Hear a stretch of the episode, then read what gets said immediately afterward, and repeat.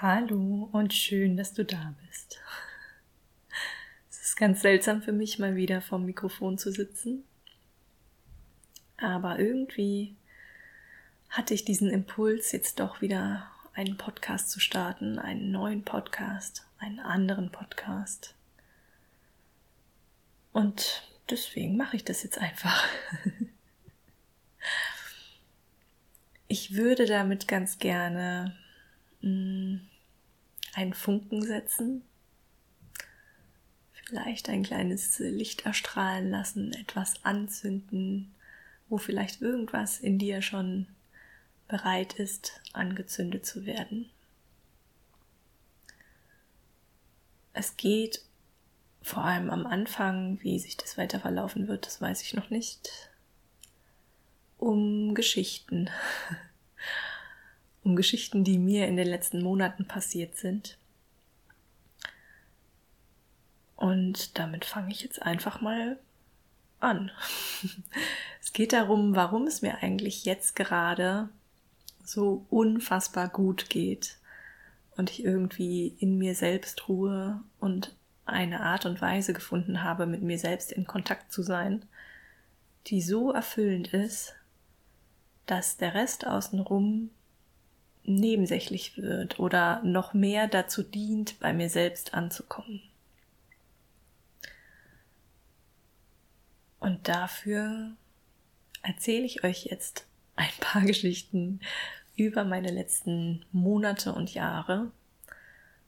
Und ihr könnt einfach zuhören und wenn euch irgendwas anspricht, das gerne als Inspiration sehen und es auf eure ganz eigene Art und Weise umsetzen. Ähm, nichts von hier entspricht irgendeiner allgemeinen Wahrheit, sondern es sind einfach nur Gedanken, die zum jetzigen Zeitpunkt für mich wahr sind. Und so wie ich mich eigentlich schon immer erlebe, ist auch meine eigene Wahrheit. Zwar im Grunde folgt sie einer gewissen ich sag mal, intuitiven Stimme, irgendwas, was ich persönlich als wahr und richtig empfinde.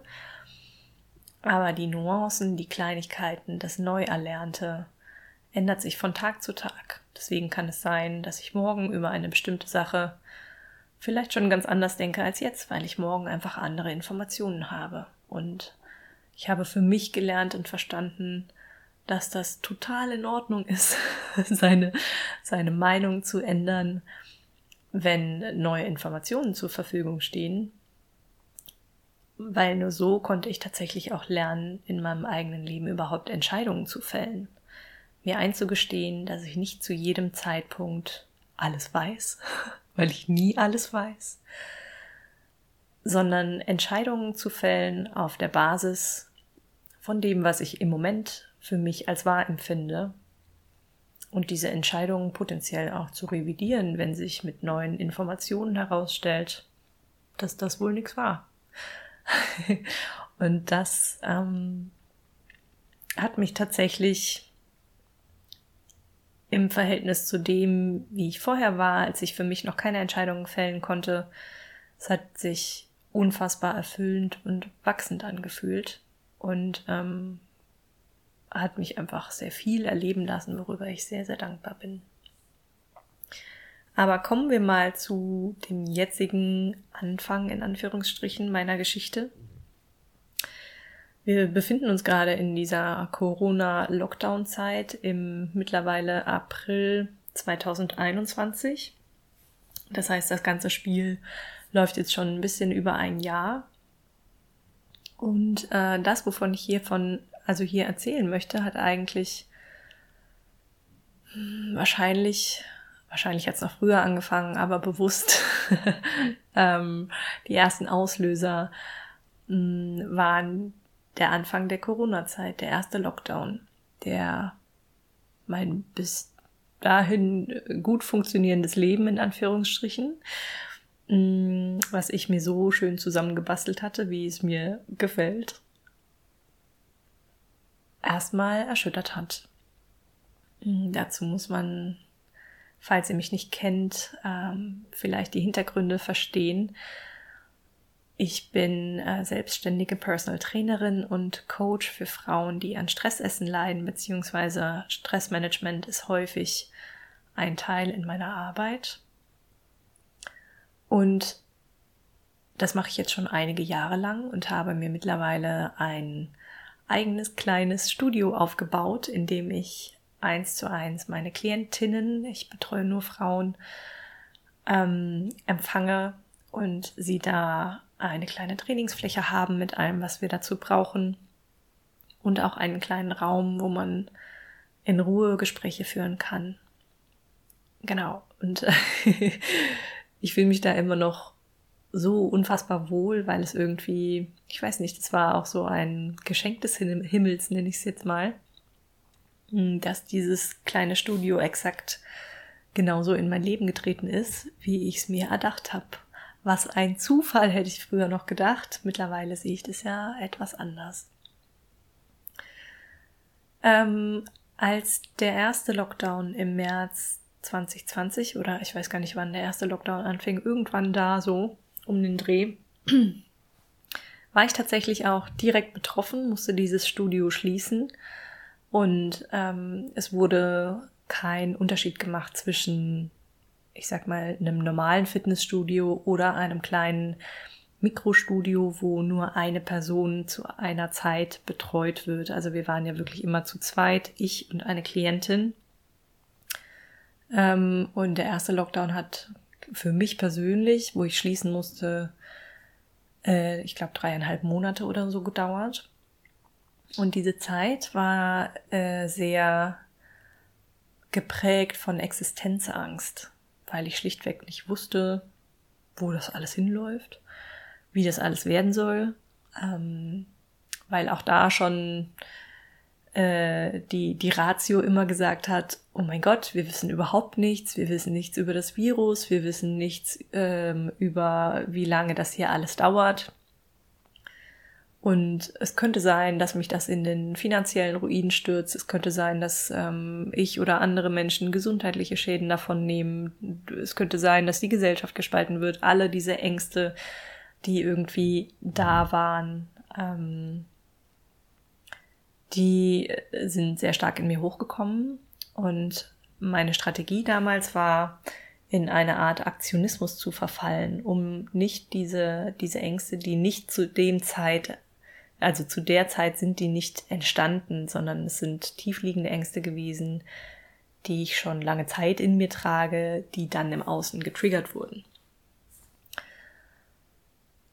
Und das war nicht einfach. Meine ähm, erste Aktion war dann tatsächlich in Aktionismus zu verfallen und mir Strategien zu überlegen, wie ich jetzt alles auf Online umstelle. Und dabei ging es mir nicht um meine Klientin, die ich zu dem Zeitpunkt hatte. Das ist jetzt kein Akt, einfach einen Zoom-Raum aufzumachen und äh, sie da potenziell online zu betreuen. Und es gab auch immer noch die Möglichkeit für mich, mit meinen Klientinnen rauszugehen und damals war das Wetter auch so schön. Ähm, das war, das war wirklich eine gute Sache. Äh, und trotzdem haben viele nicht in der Form weitergemacht, sondern erstmal ähm, auf Pause gedrückt, weil auch sie mit ihrer eigenen Situation erstmal überfordert waren, weil auch sie Ängste hatten, weil dann der Sport erstmal nicht mehr im Vordergrund stand. Und ähm, so kam es, dass ich zwischen 30 und 40 Prozent meiner Klientin noch weiter betreuen konnte über die gängigen ähm, Portal, Portale, Quatsch, äh, darüber, wie ich es eben angesprochen habe, also entweder online oder draußen. Und der Rest stand erstmal in der Warteschleife und wollte seine Termine wieder in Anspruch nehmen, wenn sich entweder das eigene Leben irgendwie geklärt hat oder ähm, wenn ich das Studio wieder aufmachen darf. Weil das doch im Studio ein anderer Raum ist, weil es da einfach besser funktioniert.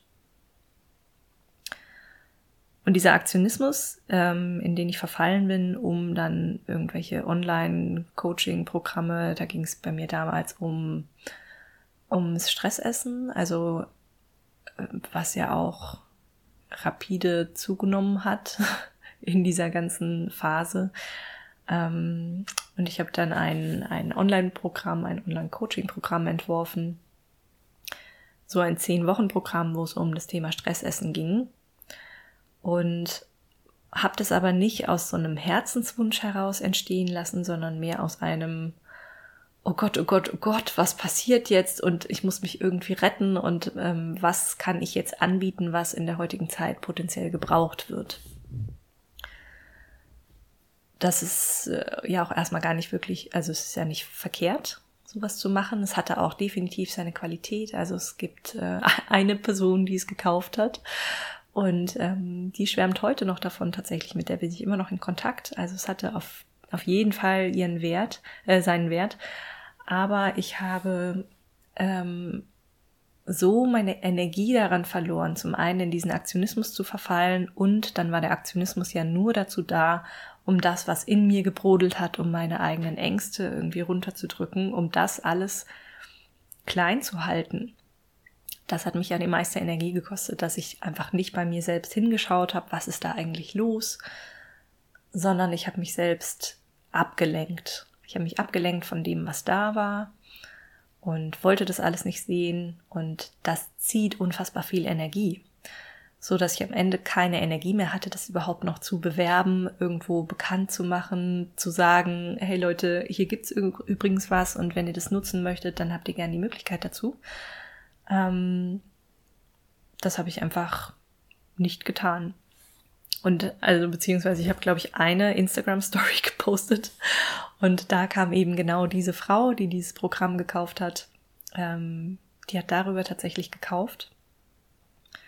Und ähm, ja, da bin ich ihr heute noch sehr, sehr dankbar, weil es einfach so eine, so eine schöne Reise war mit ihr, ähm, dass sie das gemacht hat. Aber ich habe dann relativ schnell auch irgendwie verstanden, weil ich mich selbst beobachtet habe, dass das jetzt nicht so der perfekte Weg war und dass ich vielleicht mal bei mir selbst anfangen sollte. Das ganze Jahr über, 2020, hat sich dann irgendwie wie so ein, na, auf der einen Seite wie ein Kaugummi gezogen und auf der anderen Seite ähm, ist es rasend schnell irgendwie an einem vorbeigeflogen, weil ja ständig neue Sachen passiert sind. Ähm, ich habe auf jeden Fall mehr Zeit gehabt, ich durfte ja dann das Studio auch irgendwann wieder öffnen. Da war dann irgendwie alles wieder gut, kurz alles auf normal gestellt. Im, im Sommer 2020 war ja gefühlt auch Corona kurz verschwunden. Und dann im Winter ging es ja wieder los. Und ich habe das ganze Jahr über keinen Urlaub gemacht, weil ich mir die ganze Zeit gesagt habe, ja gut, äh, ich hatte ja jetzt so viel Freizeit, dass ich aber in dieser Freizeit mit Existenzängsten beschäftigt war und mich in keinster Weise irgendwie entspannen konnte, erholen konnte, sondern mein Kopf die ganze Zeit damit beschäftigt war, irgendwelche Lösungen für irgendwelche Probleme zu finden, mm, war das nicht so klug, sag ich mal so. Und gegen Ende des Jahres waren meine Akkus einfach leer. Ich habe, glaube ich, seit September, Oktober auch jedem, der mich irgendwie gefragt hat, immer wieder gesagt, pff, meine Akku ist leer, ich kann es mir aber gerade nicht leisten, jetzt irgendwie Urlaub zu machen. Ähm, ich habe ja quasi nicht so viel gearbeitet dieses Jahr, es muss irgendwie sich alles wieder ausgleichen. Es war immer dieses Ich muss, ich muss. Und ähm, ja, der Akku war einfach leer. Es ging mir einfach nicht gut. Und genau, dann kam der nächste Lockdown und im nächsten Lockdown habe ich dann glücklicherweise mehr auf meine Intuition gehört und äh, wusste in dem Moment, okay, danke für die Zeit, die ich geschenkt bekomme. Ähm, ich musste mein Studio wieder schließen und es war in dem Moment total okay. Ich bin nicht in den Kampf gegangen, sondern ich wusste sowieso, für mich ist jetzt Freizeit dran und ähm, ich genieße diese freie Zeit, die mir da geschenkt wird. Und witzigerweise habe ich da wesentlich weniger beziehungsweise fast gar keine Existenzängste mehr gehabt. Ich weiß auch nicht, warum ich da schon irgendwie so in ein gewisses Vertrauen gegangen bin. Ich hatte, glaube ich, einfach vielleicht auch keine Kraft mehr weiter, weiter in den Widerstand zu gehen. Ich weiß es nicht genau. Auf jeden Fall war es für mich total okay, einfach frei zu haben, nicht zu wissen, was kommt. Das ganze Jahr über hat mich ja schon sehr gelehrt, dass äh, diese Art von Kontrolle, dieses Konstrukt von Kontrolle, was ich vorher in meinem Kopf hatte, dass das schlichtweg nicht funktioniert, weil ähm, weil sich alles immer wieder permanent ändern kann. Ähm, und ich da sowieso keine Handhabe habe, wenn ich im Vorhinein alles exakt plane und für jede Begebenheit irgendwie vorbereitet bin, um sicher zu sein. Das, ähm, da hat mich das Jahr tatsächlich sehr entspannt, weil, weil mir diese Illusion einfach genommen wurde und ich dann einfach dachte, ja gut, geht schon irgendwie weiter. Schauen wir mal, was kommt. So richtig gut ging es mir aber nicht. Ähm, und diese Ängste, ich habe mich auch noch nie, also ich habe mich immer noch nicht wirklich mit mir selbst beschäftigt. Ich habe einfach diese Freizeit genutzt, um mich irgendwie zu erholen. Ich habe viel geschlafen, ich habe viel äh, rumgegammelt und mich abgelenkt mit allen möglichen Sachen. Und dann kamen irgendwann Situationen, wo bei mir dann irgendwie irgendwas ist durchgebrannt. es hat sich irgendwie so hochgeschaukelt. Ähm, ich habe mich irgendwann in Situationen wiedergefunden, wo ich panische Angst hatte in dem Moment, weil ich der festen Überzeugung war, dass meine Katze sterben wird. Ähm, und diese Angst war nicht berechtigt. Ähm, ihm ging's weiter gut. Ich habe mir irgendwie eingebildet, ich weiß gar nicht mehr warum und wie das überhaupt passiert ist. Ich habe mir irgendwie eingebildet, dass er jetzt irgendwie einen dickeren Bauch hat und da wahrscheinlich doch die Darmschlingen jetzt irgendwie verdreht und verknotet sein müssen und das alles abstirbt und er als Notfall in der Klinik dann in der Not-OP verstirbt. Das war irgendwie, warum auch immer, mein Gedanke. Und mir war die ganze Zeit klar, du fährst sofort los zum Tierarzt, sobald er irgendwelche Anzeichen zeigt, dass es ihm irgendwie nicht gut geht. Wenn die Schleimhäute nicht mehr gut sind, wenn er nicht mehr aufsteht und frisst, wenn er nicht mehr spielt, wenn, weiß ich nicht, ne, so, wenn irgendwie Schlappheit, Fieber, irgendwas auftritt, dann fahre ich auf jeden Fall in die Klinik. Das ist nicht aufgetreten und ähm, ich habe mich dabei wiedergefunden, wie ich dann in einer Nacht tatsächlich die Katzenklos neben meinem Bett deponiert hatte und darauf gewartet habe, dass dieser Kater endlich doch mal aufs Klo geht, damit ich auch wirklich weiß, dass keine Darmschlinge verknotet ist. Und äh, ich lag die ganze Nacht wach, weil ich ähm, mir diesen Film so gefahren habe. Also es ist alles in meinem Kopf konstruiert gewesen von meiner Angst. Und diese Angst ist auch wieder nicht in diesem Moment entstanden, sondern die kam von irgendwann, von irgendwo.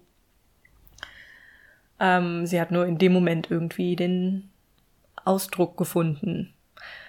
Morgens um sechs kam es dann auch endlich dazu, dass dieser Kater mir ein nettes Geschenk ins Klo gemacht hat und ich dann auch wusste, okay, ähm, der Darm funktioniert, alles ist gut. ich habe mir einen Film gefahren und ähm, war dann ziemlich übermüdet am nächsten Tag. Und dann war es so, dass plötzlich, dass ich dann dachte, dass jetzt unser Haus abbrennen wird und wir alle sterben werden. Ähm, das hatte eine gewisse Berechtigung, weil die Feuerwehr, also es kamen drei Feuerwehrautos, äh, die vor uns auf der Straße standen und die ins Haus neben uns gestürmt sind, das direkt an uns angrenzt und dann mit dieser Feuerwehrleiter auch direkt an, an die Fenster rangefahren sind, äh, in der gleichen Etage, also direkt die Wohnung neben uns. Äh, da sind sie mit dieser Feuerwehrleiter ran an die Fenster und haben geklopft und es hat da niemand aufgemacht. Ähm, und diese Feuerwehrautos verschwanden über zweieinhalb Stunden oder so nicht mehr, sondern machten irgendwas in diesem Haus. Und wir haben aber keinen Rauch gerochen, wir haben kein Feuer gesehen. Äh, ich habe mir dann natürlich immer eingebildet, dass der Rauch aus dem Schornstein irgendwie unnormal ähm, schlimm ist. Und dass es auf jeden Fall doch brennen wird, auch wenn es sonst keine Indizien dafür gibt. Und bin da auch tatsächlich äh, vor Angst fast gestorben, habe schon alle möglichen Pläne gemacht, äh, wie wir jetzt uns und die Katzen, welche Notfallpakete ich denn jetzt schon packe, wenn wir gleich evakuiert werden und wie ich die Kätzchen retten kann und äh, weiß ich nicht, in meinem Kopf waren dann aber genau diese Szenen, äh, dass dass selbstverständlich die ganze Wohnung abbrennt, dass alle Katzen darin verbrennen und ähm, dass wir keine Chance haben, irgendwie zu überleben. Und in dieser Angst war ich gefangen für den Moment. Äh, ich habe so ein bisschen ungläubig meinen Freund beobachtet, der das natürlich, der mit mir in der gleichen Wohnung saß und der irgendwie wesentlich entspannter war und dann auch sagte, naja, ich glaube jetzt nicht, dass unsere Wohnung abbrennt. Und ich konnte es überhaupt nicht verstehen, wie er auf diesen Gedanken kommen konnte.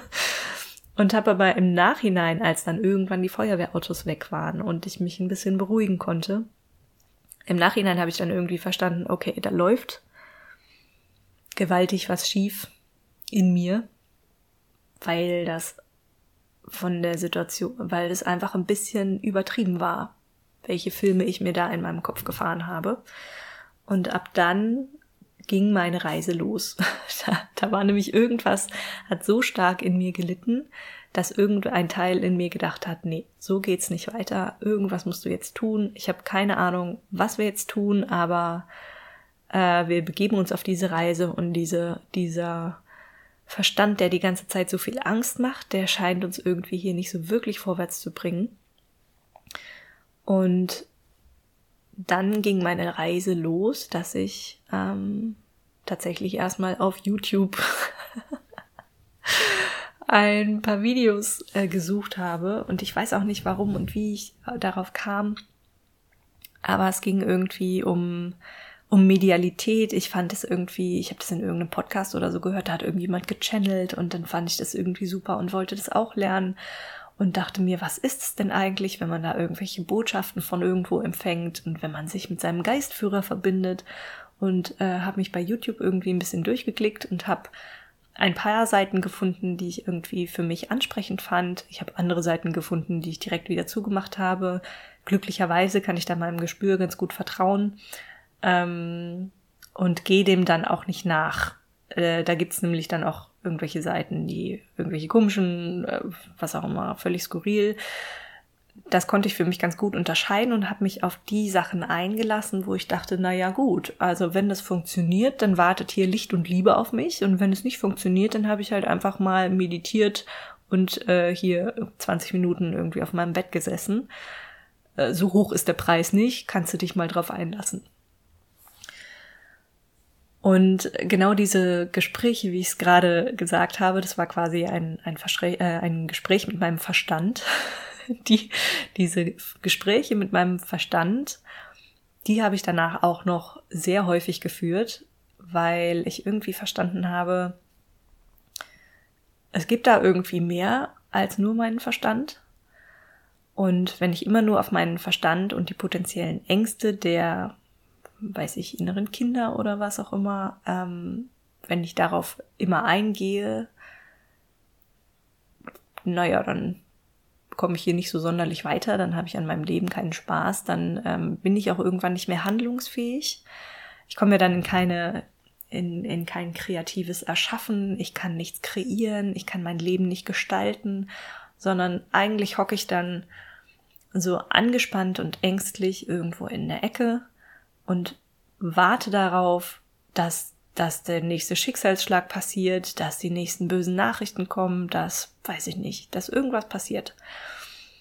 Und ähm, genau, das war eben diese, diese Gespräche mit dem Verstand, wo ich mich, wo ich dann glücklicherweise irgendwie den Pfad zu was anderem gefunden habe, was nicht der Verstand ist. Und eigentlich kenne ich das von mir auch schon ganz gut wenn man das jetzt mal Intuition oder Bauchgefühl oder so nennt, dass immer, wenn ich damit irgendwie verbunden war oder wenn ich, ich habe diese Art von innerer Stimme habe ich schon immer gehört und wenn ich drauf gehört habe und dieser Stimme gefolgt bin, dann war es immer richtig gut. Also glücklicherweise hatte mein Verstand schon die Erfahrung, ah, okay, äh, wenn diese Truller da jetzt mal wieder auf ihre innere Stimme hört, und irgendwas macht, was ich hier im ersten Moment irgendwie nicht so cool finde, weil man nicht greifen kann, was das ist, wohin das führt und so weiter. Man kann das alles nicht absehen. dann ist es in der Vergangenheit doch schon öfter mal gut gegangen. Und dadurch habe ich es irgendwie geschafft, mich einfach mal darauf einzulassen. Und es ist ja auch erstmal nicht wirklich was passiert. Und was da genau passiert ist, das erzähle ich dir in der nächsten Folge. Und wo das alles hingeführt hat und warum es mir jetzt so unfassbar gut geht und was du daraus vielleicht noch mitnehmen kannst. Bis dann, alles Liebe dir.